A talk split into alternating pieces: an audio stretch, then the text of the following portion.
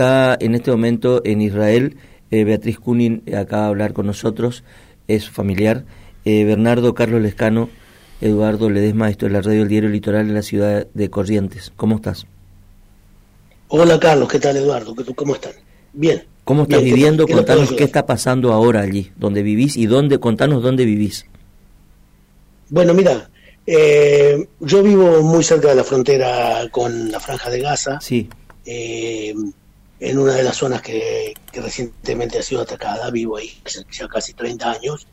Y bueno, he pasado, hemos pasado con la familia por muchos eh, periodos y muchos ataques con misiles y otras cosas. Pero bueno, esto es algo un poco inédito para todos. Este, así que bueno, en este momento yo, como casi toda la zona, la gente de mi zona, o mis vecinos y la gente que ha podido, eh, hemos dejado el, la sobre el lugar y nos hemos tratado de, refugiar en lugares un poco más seguros. En el caso concreto mío, en la casa de, uno de mis hijos, eh, en el centro del país. ¿Dónde estaba? Este, el, lugar exacto se llama Moshavs de Abraham. Sí. Este, está a unos 7 kilómetros en la frontera con, con la Franja de Gaza.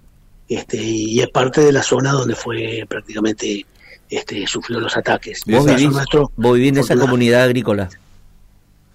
Sí, sí, es una especie de sí, una comunidad agrícola, sí. Esa en este caso es un moyab, no es, No es una granja colectiva como Sí. No es un kibutz, no. Es, es una zona, es una zona eh, caliente, digamos. Este, la pregunta es si más allá de todo, este, esa zona ya está bajo control nuevamente o no todavía.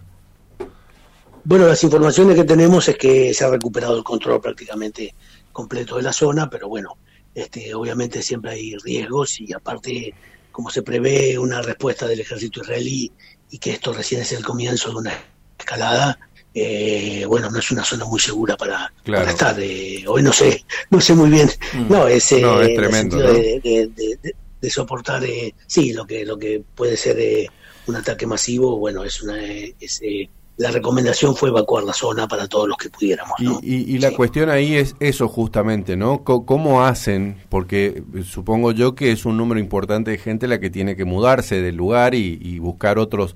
En principio es eh, ir a lugares que, que, uno podría tener disponibilidad con parientes y la otra es el Estado tiene este, un esquema de contención para este tipo de situaciones. Sí, en base a experiencias anteriores, este, siempre hubo una un sistema bastante organizado de, evacuación de la gente en forma ordenada y este a lugares, a hoteles o lugares este, en el norte y lugares alternativos. Eso en general está bastante bien, eh, bien aceitado y este eh, en este caso, como todo ocurrió un día sábado y tardó un poco de tiempo en, en, eh, en organizarse la situación, quizás este eh, fue un poco más lento, pero en líneas generales eso está bastante contemplado. Ahora, ¿cómo, cómo que esto es todo, muy reciente, digamos, ¿no? Está, están tratando de, me imagino yo, procesando todo lo que sucedió, como bien decís el sábado, pero la cuestión es, ¿cómo, vivir en esta pausa, no? Bueno, es una de las grandes preguntas, pero tenemos que seguir viviendo, tenemos eh, familias, tenemos hijos, tenemos nietos, tenemos un trabajo, así que en algún momento se tendrá que volver a la normalidad. Este, es muy reciente todo y han pasado 24, 48 horas.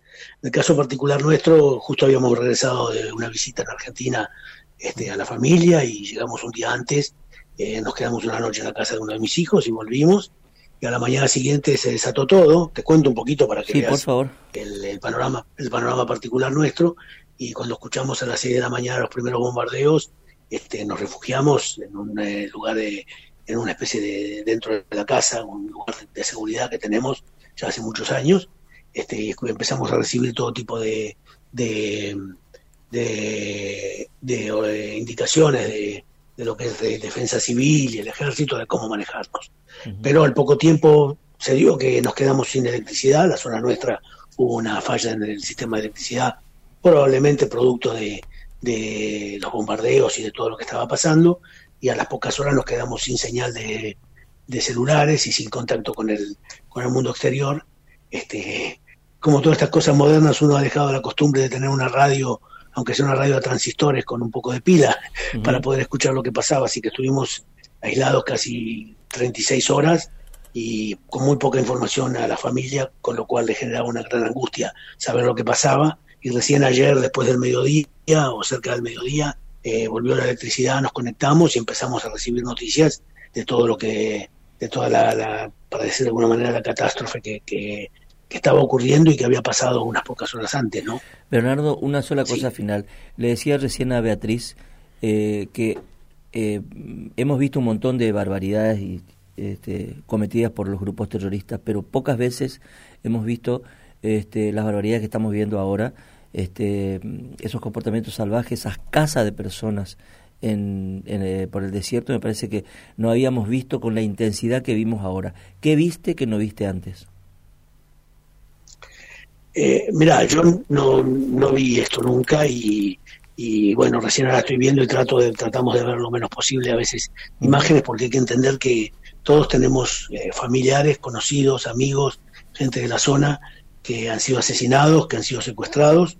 Eh, yo particularmente trabajaba en un kibutz cerca de mi casa, que por las noticias que tuve y con la gente que pude hablar, este, prácticamente no existe. Eh, o existe en una proporción muy pequeña. No sé lo que quedará, lo que quedará.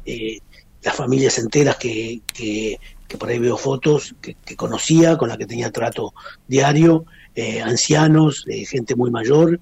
Este, yo trabajaba en una especie de, eh, o trabajo en una especie de, ahora no sé qué decir, si en pasado o en presente o futuro, en una, en una proveeduría que, que, proveía de las cosas básicas de alimento y como una especie de, mini mercado dentro del, mismo kibutz, así que venía prácticamente toda la gente y conocí, conozco a todo el mundo, este, y tengo trato con todo el mundo. Y bueno, y veo por ahí fotos y veo de personas y personas muy mayores, y niños, y bueno, es, eh, es muy difícil eh, esa realidad y bueno, eh, tratamos de verla porque no se puede uno tapar los ojos y no ver la realidad, pero por otro lado no puedes vivir todo el tiempo con, con eso porque es insoportable, ¿no? Así que día, día a día nos enteramos de cosas nuevas y bueno, esa es la realidad en la que estamos casi todos hoy acá, ¿no? Sí. Este, parece una, una, una, una nimiedad en función de la gravedad de todo esto, pero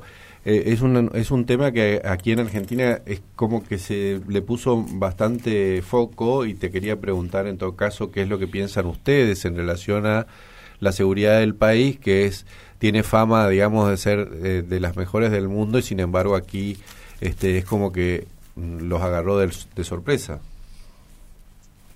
Sí, hay una sensación de sorpresa y de, y de, este de, no entender muy bien lo que pasó, este, pero bueno, no sé, no sé si es el momento, no sé si soy la persona indicada para, para hablar de esto, me interesa más el aspecto humano, este, y por supuesto que hay cosas de las cuales habrá que sacar conclusiones a futuro, pero hoy obviamente la sociedad israelí está muy conmocionada por todo esto, este, eh, se puede comparar quizás con, con eh, eh, la famosa guerra de Yom Kippur, que tomó el ejército muy desprevenido.